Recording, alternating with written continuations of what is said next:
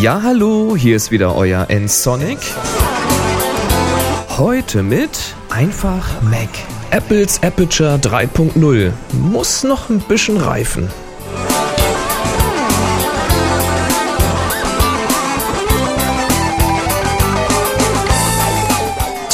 Ganz interessant. So ganz ohne besondere Veranstaltung, ohne Lichtshow und Spektakel, da passierte es. Der Apple Store ging mal wieder offline und präsentierte nach der Wiedereröffnung nicht etwa neue MacBooks oder MacBook Pros, wie es alle erwartet haben, sondern Trommelwirbel Aperture 3.0. Tja, 200 Funktionen, 200 neue Funktionen wohlgemerkt soll es geben, darunter auch die von iPhoto bekannten Faces und Places, dann natürlich 64-Bit-Unterstützung, Videos können jetzt angezeigt werden, bessere Diashows, die man wohl auch exportieren kann. Und endlich gibt's auch lokale Korrekturen mittels Pinsel. Ja, und auch diese neue Version, die kann man sich kostenlos herunterladen und 30 Tage lang ausprobieren und genau das haben auch viele schon getan. Die Erfahrungen, die sind dabei allerdings extrem gespalten. Bei einigen Anwendern, da scheint die Anwendung ja echt gut zu laufen, andere sind aber so überhaupt nicht zufrieden und klagen echt über akute Geschwindigkeitsprobleme ja, und häufige Abstürze. Tja, und mit diesen Klagen, da seid ihr dann auch gar nicht allein, denn auch Scott Bourne hat darüber einen Artikel geschrieben, The Good, The Bad and The Ugly. Tja, der hat schon ziemlich früh mit Aperture angefangen, was zu machen und ist da auch Trainer und so weiter. Ja, und der hat sich eben auch Aperture dreimal angeguckt. Ich möchte diesmal also gar nicht über das Programm als solches reden und über die Vorzüge der neuen Funktionen und so weiter, sondern einfach mal über dieses Phänomen, warum das Programm offenbar bei einem sehr zufriedenstellend läuft und bei dem anderen eher weniger und womit das vielleicht zusammenhängen könnte oder auch nicht. Gucken wir mal, was da passiert. Ich selbst hatte mal Aperture in Version 1 und auch in der Version 2 ausprobiert. Hier auf meinem iMac, der zu dem Zeitpunkt, wo es diese Software gab, doch ein, ja, sagen wir mal, sehr aktuelles und performantes Gerät war. Das war hier Top of the Heat sozusagen. iMac 24 Zoll, Core 2 Duo, über 2 Gigahertz und Speicher, ja, bis zum Abwinken halt. Naja, 4 Gigabyte, 3 können genutzt werden. Aber das war zu der Zeit richtig toll. Tja, ich habe Aperture dann aber hauptsächlich eben wegen dieser mangelnden Arbeitsgeschwindigkeit links liegen gelassen und bin dann doch zu Lightroom gekommen ja, und auch schon zu dieser Zeit, da habe ich mir anhören müssen, dass das ja alles gar nicht hätte sein können und dass bei anderen die Anwendung ja so furchtbar schnell laufen würde und überhaupt, ich bin ja überhaupt auch selber schuld. Ja. Nun war ich natürlich neugierig, warum die einen so toll mit Aperture arbeiten konnten und ich nur eben nicht. Und nun unterstelle ich mal niemanden, mich zu belügen, aber im Laufe der Zeit stellten sich dann doch ein paar Fakten heraus. Aperture legt nämlich relativ viel Wert auf eine schnelle Grafikkarte, die möglichst auch viel Speicher haben sollte. Vom Prinzip her ist das auch eine gute Idee, denn so ein Grafikprozessor ist ein echter Spezialist, der kann eben viele Aufgaben viel schneller, deutlich schneller erledigen, als es eben die CPU kann. Sieht man ja bei den vielen 3D-Spielen, diese ganze Grafik wäre ohne die Grafikkarten-Power überhaupt nicht denkbar. Dieses ganze OpenGL-Zeug und so weiter, wenn das auf der CPU laufen würde, oh lieber Gott, das lassen wir lieber. Ja, aber wer also so einen dicken Mac Pro hat, mit fetter Grafikkarte, der wird natürlich keine Probleme feststellen können. Kann ich auch nachvollziehen. Ich selbst habe Aperture 2 auf einem 4-Kern Mac Pro gesehen und wenn ich mich recht erinnere, dann hatte der 10 oder sogar 12 Gigabyte Arbeitsspeicher. Die Grafikkarte weiß ich jetzt nicht, aber die war ganz bestimmt nicht vom Grabbeltisch. Das war schon was Vernünftiges. Ja, und das Programm, also Aperture, lief natürlich extrem flott und tatsächlich nahezu verzögerungsfrei, egal wie man jetzt das RAW bearbeitet hat. Das Problem, was ich dabei nur habe, iMacs und MacBook Pro, die also viel verbreiteter sind, die haben eben keine so dermaßen fette Grafikkarte. Kein Wunder, dass es da also doch etwas langsamer läuft. Anderer Punkt, Aperture 2 zumindest wird relativ schnell sehr langsam, wenn man eine RAW-Datei zunächst mal etwas gerade rückt. Also wenn man so einen leicht schiefen Horizont hat und man will den erstmal gerade rücken und außerdem möchte man vielleicht das Bild noch ein bisschen zuschneiden, weil vielleicht man das Motiv ein bisschen außermittig haben will oder ähnliches. Diese beiden Aktionen alleine, die können dafür sorgen, dass anschließend weitere Anpassungen sehr schnell sehr zäh werden. Das haben mir jetzt schon mehrere Leute bestätigt. Warum das nicht bei jedem passiert, fragt mich nicht. Nutzt man jetzt aber noch Regler für Lichter und Schatten, dann kann es richtig böse werden und man wartet dann teils mehrere Sekunden auf das Programm. Wer jetzt aber Aperture gar nicht für diese Dinge nutzt, weil er vielleicht nur die Dateifunktionalität und das Taggen und so weiter nutzt, der wird natürlich auch keine Performance-Probleme feststellen. Und Ansagen, wie ich sie bekommen habe, wie, ja, da musst du halt erst deine normalen Anpassungen machen und dann rücken und schneiden. Leute, die lasse ich nicht gelten, denn ich will ja visuell arbeiten. Deswegen habe ich ja so eine Software. Und dazu gehört eben auch, dass ich mit dem Bildausschnitt arbeite, den ich hinterher auch zeigen möchte. Drehen und Schneiden sind zumindest bei mir die allerersten Schritte in der Bildbearbeitung und nicht die letzten. Ja, noch ein Punkt ist, dass offenbar ja noch nicht jeder verstanden hat, was der Unterschied zwischen RAW und JPEG ist. Und ich will jetzt hier auch überhaupt nicht behaupten, dass das wirklich zwingend jeder wissen muss, aber wenn man über die Geschwindigkeit eines RAW-Entwicklers spricht, und das ist Aperture schlussendlich, dann wäre es zumindest hilfreich, wenn man diesen eben auch mit RAW-Dateien testet. Denn nach einigen Rückfragen, da bekam ich durchaus mal die Antwort, dass man kurz mal mit ein paar JPEG-Dateien getestet hatte, weil damit kann man ja eh dasselbe machen. Zu allem Überfluss stellte sich dann, zumindest bei einer Person noch heraus, dass diese JPEGs beim Test nicht mal die volle Auflösung hatten. Ja, klar, wenn die Software äh, nur ein bis drei Megapixel eines 8-Bit JPEGs zu bewegen hat, dann ist die natürlich schnell. Bei einem 13 bis 21 Megapixel RAW-File mit 12 bis 14 Bit Farbtiefe, bei dem aus dem Grauraster mit Hilfe des Farbmosaiks, ja, ihr wisst, diese Bayer-Maske, erstmal überhaupt ein Farbbild generiert werden muss, ja, dann sieht das plötzlich ganz anders aus.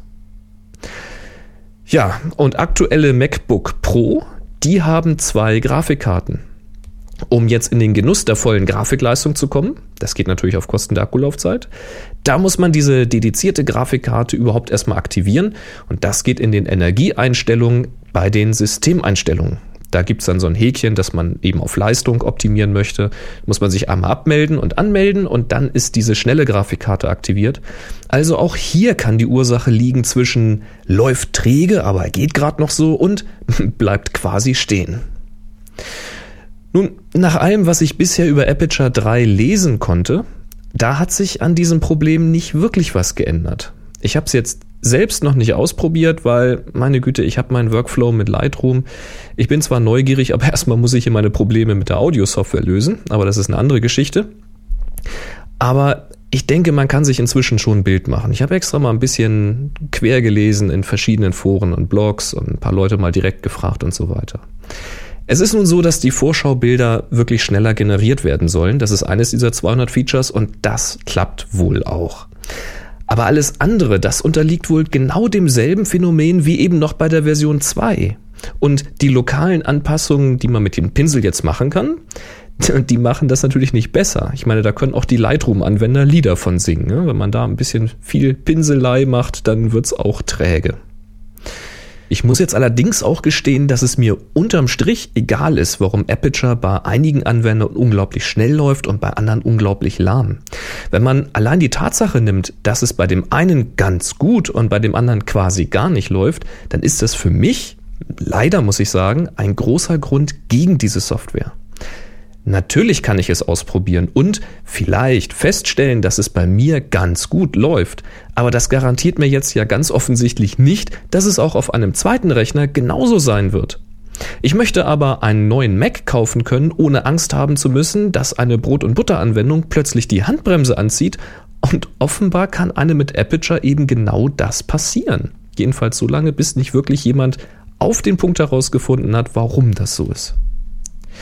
Ich lese dann häufig die Erklärung von Anwendern, dass das eben genau daran liegt, dass Aperture stark auf die Grafikleistung, also auf die Grafikkarte setzt und diese in einem MacBook Pro eben nicht so großzügig sein soll. Aber Leute, bei aller Liebe, das kann ich nicht gelten lassen. Ich meine, die Grafikkartennutzung sollte ja ursprünglich eine Lösung darstellen und kein neues Problem bringen. Sie sollte Vorteile bringen und keine Nachteile. Wenn es jetzt aber so sein sollte, dass wegen dieser Grafikkartennutzung nur solche Rechner vernünftig mit Aperture zu nutzen sind, die auch eine richtig fette Grafikkarte aufnehmen können, dann frage ich mich, was soll das? Der einzige, nochmal, der einzige Rechner der Mac-Familie, der dies zu leisten vermag, ist der Mac Pro. Denn nur dieser hat Steckplätze, wo ich richtige Monster-Grafikkarten reinstecken kann. Tja, und eben so eine Monstermaschine, so eine Powermaschine, wo man solche Grafikkarten reinstecken kann, ja, die ist aber auch ohne Grafikkartennutzung, also ohne spezielle Grafikkartenroutine, mehr als schnell genug, um solche Bearbeitung zu leisten. Ich meine, installiert mal Lightroom auf so einer Maschine. Da geht euch aber die Augen über. Wenn also bei iMac und MacBook Pro die CPU leistungsstärker sein sollte als die Grafikkarte, dann sollte die Software doch bitte auch auf die CPU setzen, statt auf die GPU. Alles andere wäre doch dann eine künstliche Handbremse. Nun soll das bei dieser Technik ja auch so sein, dass eben nur die GPU genutzt wird, wenn eben diese Routinen und so weiter vorhanden sind. Aber was passiert denn jetzt, wenn die Routinen in der Grafikkarte zwar vorhanden sind, aber nicht schnell genug laufen oder diese Karte nicht genügend Speicher hat? Das könnte schon so eine Ursache sein. Tja, mein Fazit dazu ist, dass die neuen Funktionen in Aperture 3 wirklich klasse klingen. Also allein schon die Tatsache, dass auch HD-Videos mitverwaltet und sogar auch angesehen und eben auch etwas geschnitten werden können, die dürfte für viele wirklich ein absolutes Kriterium sein. Version 3 ist also wirklich ein großes Update, da gibt es überhaupt gar keine Diskussion. Aber es ist offensichtlich, dass diese Version doch noch ein paar Probleme hat. Der Speicher läuft gern mal voll, das führt dann zu Abstürzen, aber naja, externe Editoren, manche nennen sie Plugins, zum Beispiel von Nick, die sind eben noch nicht in 64-Bit verfügbar. Scott Bourne schreibt unter anderem auch, woran das liegt, nämlich mal wieder an Apples Geheimhaltungstechnik. Das heißt, Nick wusste wahrscheinlich gar nicht vorher, dass so eine 64-Bit-Version jetzt rauskommt. Die müssen jetzt also erstmal nachziehen. Und die Ausführungsgeschwindigkeit ist, sagen wir mal, durchwachsen. Ich bin mir nun ziemlich sicher, dass Apple das Speicherleck finden und stopfen wird. Klar. Nick und andere, die werden sicherlich bald mit 64-Bit-Versionen der Editoren folgen. Ich nenne sie absichtlich nicht Plugins. Aber was die generelle Performance angeht, da habe ich ehrlich gesagt wenig Hoffnung. Ja, Version 2 wurde etwas schneller und ein Update brachte auch noch mal ein kleines bisschen, aber es gab eben nicht diesen Aha-Effekt diesbezüglich. Wenn Version 3 jetzt ja ganz offensichtlich noch immer zu denselben Erfahrungen führt, dann wird sich daran kurzfristig sicherlich nichts ändern. Gut, wenn es bei euch flott genug läuft, dann freut euch. Und wenn nicht, dann findet euch entweder damit ab oder kauft einen Rechner mit stärkerer Grafikkarte oder schaut euch mal den Mitbewerb an. Lightroom, Bibel Pro, es gibt ja noch ein paar andere. Ja, soweit meine Meinung. Klar, ich habe es jetzt nicht aus erster Hand getestet, das werden mir jetzt einige von euch vorhalten können.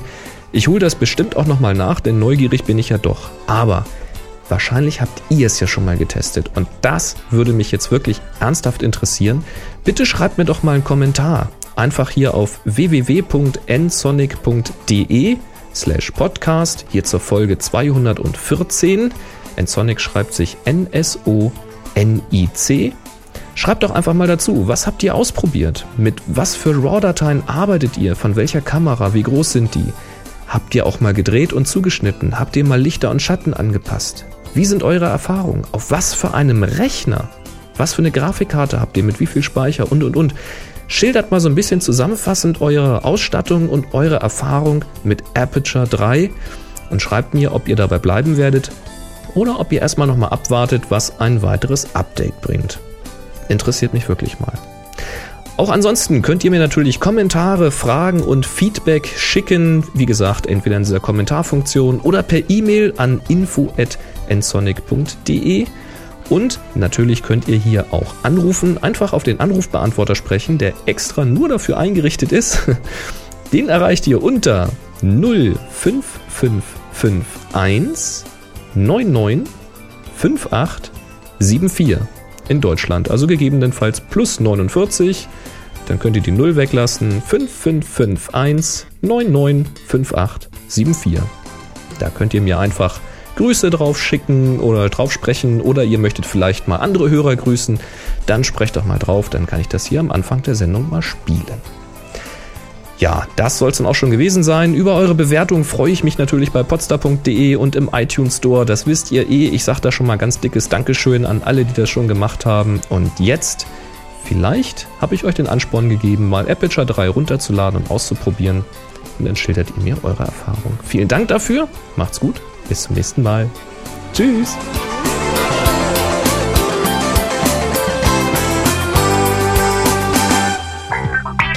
Sie hörten eine weitere Produktion von nsonic www.nsonic.de